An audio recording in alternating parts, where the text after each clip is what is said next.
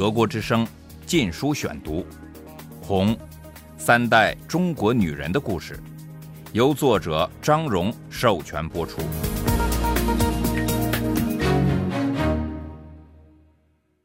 第七章过五关，我母亲的长征，一九四九至一九五零年。第二节。这次长征最危险的地段是在刚被共产党占领的山东省境内。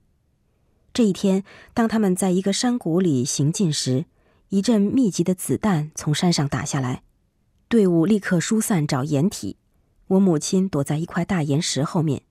护送他们的解放军分路攻击山头，双方互射了约十分钟后，偷袭者逃跑了。有一位战士中弹身亡，有几位负伤。大家动手埋了死者。我父亲和其他官员把马让给伤员。经过四十天的行军和若干小规模战斗，他们到达了锦州南面七百里处的南京市。这里原是国民党的首都。有中国的火炉之称，眼下已是九月中旬，还是热得像进了烤箱。他们被编入西南服务团，住进一所营房。我母亲床上的竹凉席上有一个人形汉字印，这是前任者留下的。从到达之日起，他们天天接受军事训练，打绑腿、打背包，顶着酷日急行军。身为军队的一部分，他们必须严守纪律。得穿粗厚的卡其布军服和粗土布衬衣内裤，制服的纽扣直扣到脖子上，热得发昏也不准解开透透风。和大家一样，我母亲总是热得喘不过气来。制服背后一大块汉字印，他们得戴夹军帽，帽子紧紧扣在头上，头发不准外露。我母亲的帽边一直浸在汗水中。偶尔，他们获准可以外出。我母亲做的头一件事就是一下子吃好几根冰棒。除了上次在天津短暂逗留外，同行的人好些从没到过大城市，所以他们对冰棒好奇极了。有的人还买了一些，小心翼翼用毛巾包起来放进包包里，带回营房给其他同志。等他们回到营房，打开包包时，才惊讶地发现都已化成水。除了军训，就是政治课，讲课的多是些大人物，有未来的领袖邓小平，有后来当上外交部部长的陈毅元帅。我母亲和战友们坐在中央大学绿茵茵的草坪上，在树荫下听课，讲演者则站在大太阳下，一讲就是几个小时，深入浅出，妙趣横生，听得大家入迷。一天，我母亲的班上进行负重行军训练。跑步登紫金山，到中山陵，回营房时，她觉得下腹隐隐作痛。晚上在国民党中央大礼堂有京剧表演，由当时最红的名角主演。我母亲和姥姥一样是个戏迷，所以没管肚子痛的事，一股劲儿想去看这场演出。当晚，他跟大部分人列队走到五里外的剧院，我父亲乘小车去。在路上，他又觉得腹部疼痛加剧，想返回，但又舍不得放弃难得的京剧。结果演出一半时，他实在痛得难以忍受，于是走到我父亲的座位前，要他用车把他送回去。他还没来得及提肚子痛这件事，父亲就回头看他的司机，发现司机正如痴如醉地沉浸在台上的表演。他就对母亲说：“你看他看得多起劲儿。”我怎么能为送老婆而打断别人的兴致呢？母亲懒得再解释，掉头就走了。他挣扎着往营房走，阵阵剧痛令他天旋地转，脚像踩在棉花堆上，也记不清走了多久，才终于走回营房。除了卫兵外，里面空空如也，大家都去看戏了。他勉强拖着步子撑到床铺，借着灯光。看见裤子已染上一大片血水，他一倒下就昏迷过去了，流掉了一个孩子，没人在身旁。散戏后，我父亲坐车比别人先回来，他发现我母亲躺在床上，先以为她是累得睡着了，但后来看见她身上有血，才醒悟到她是失去知觉。他冲出去找医生，医生诊断后说可能是流产，得送大医院抢救。他们打电话到医院叫救护车，院方却提出需用银元支付救护车费和手术费。虽然我父亲没有银元，但他立刻同意了。他知道政府会为他支付这笔费用，参加革命就自动有了健康保险。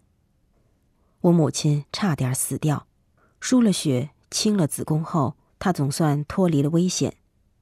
当她一睁开眼，看到我父亲坐在身边时，劈头就说：“我要离婚。”我父亲马上向她道歉，说不知道她已怀孕了。事实上，我母亲自己也不知道，她只知道月经没有来。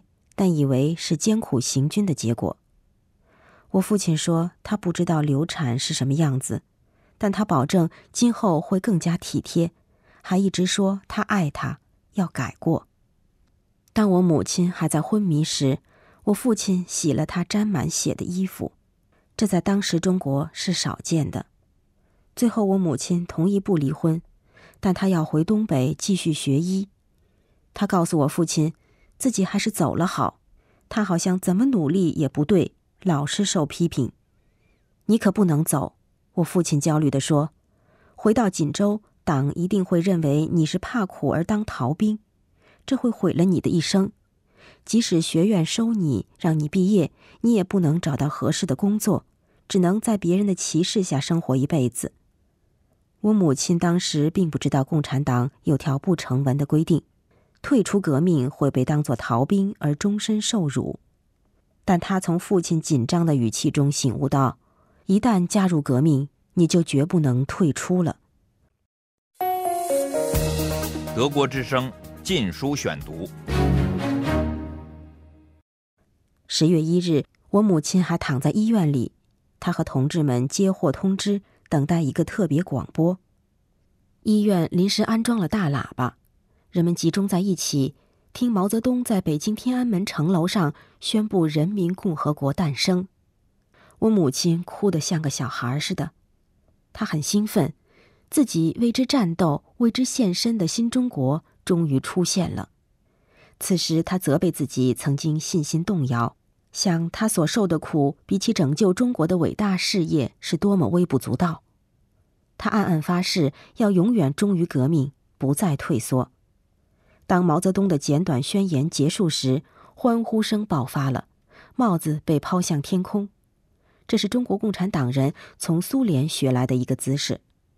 我母亲流产前几天，我父母第一次在一起正式照了相。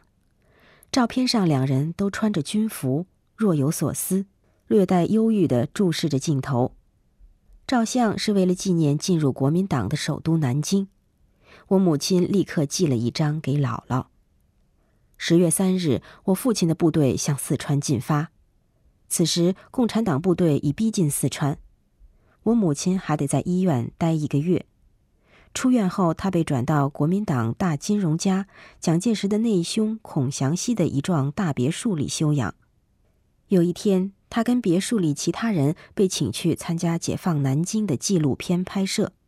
他们换上老百姓衣服，打扮成普通老百姓的样子，列队欢迎共产党。结果，这个艺术再现的纪录片被广为宣传。我母亲在南京又待了两个多月，她经常收到我父亲的电报，或者是成扎的信件。我父亲每天都写信给她，一到有邮局的地方就寄。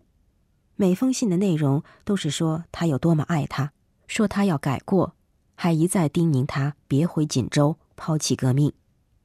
到了十二月末，我母亲接到通知，和另一些因病留下的同志一起离开南京去四川。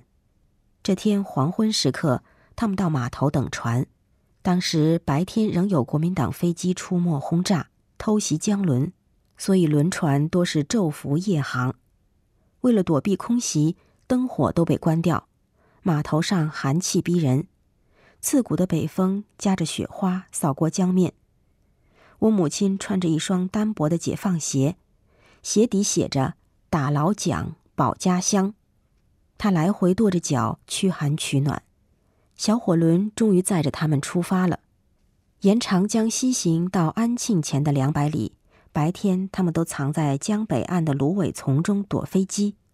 船上有一队士兵护送并装载大量的军用物资和弹药，甲板上安装了重机枪。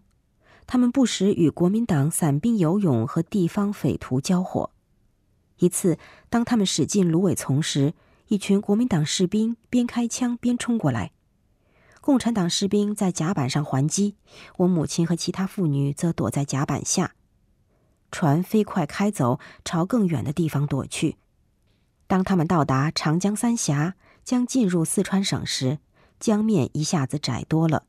小火轮换成了两艘重庆来的小船，军用物资和一部分士兵乘一艘，其余人乘另一艘。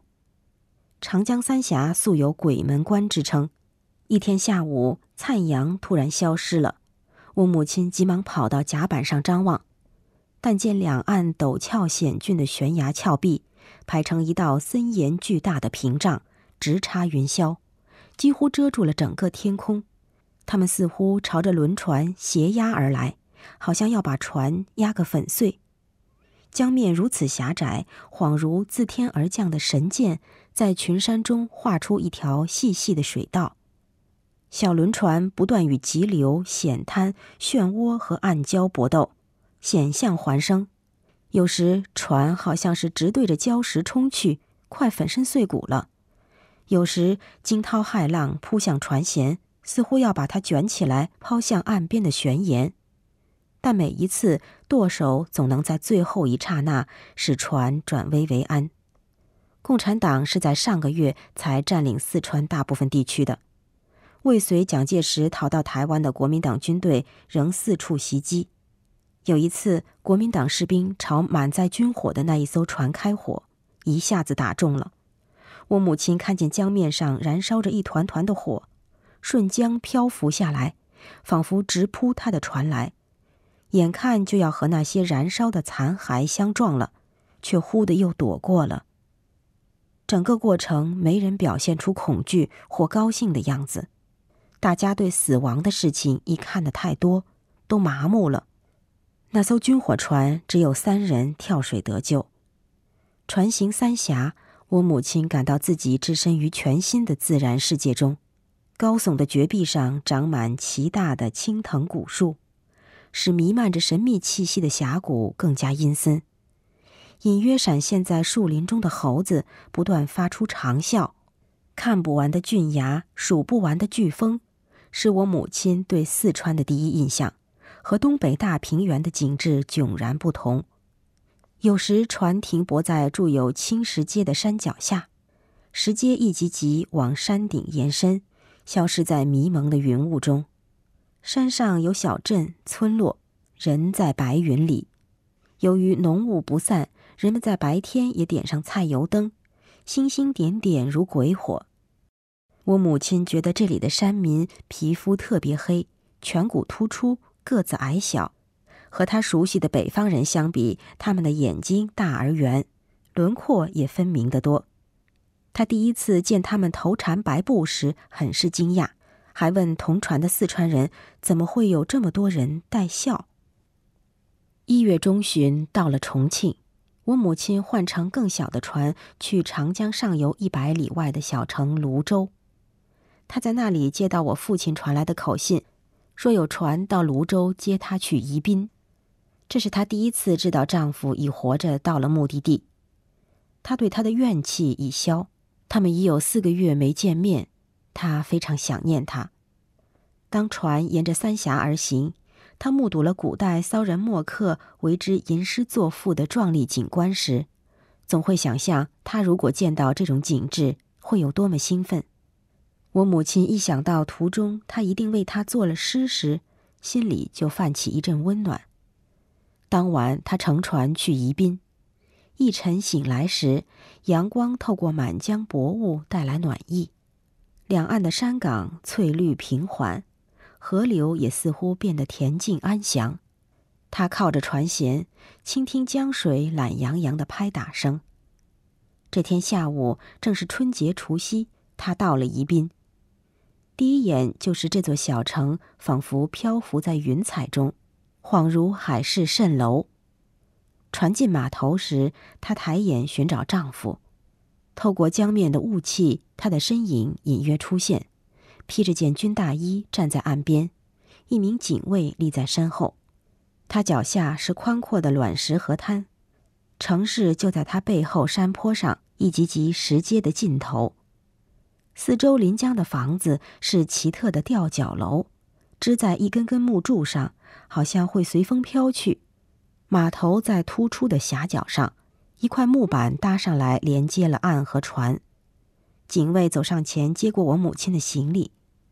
他轻快地随着木板弹跳的节奏走上岸来。我父亲伸手扶住他。他们没有拥抱，当时在公共场合拥抱是违背传统的。不过我母亲看得出他的心情和他一样激动，他觉得很幸福。德国之声《禁书选读》。红，三代中国女人的故事，由作者张荣授权播出。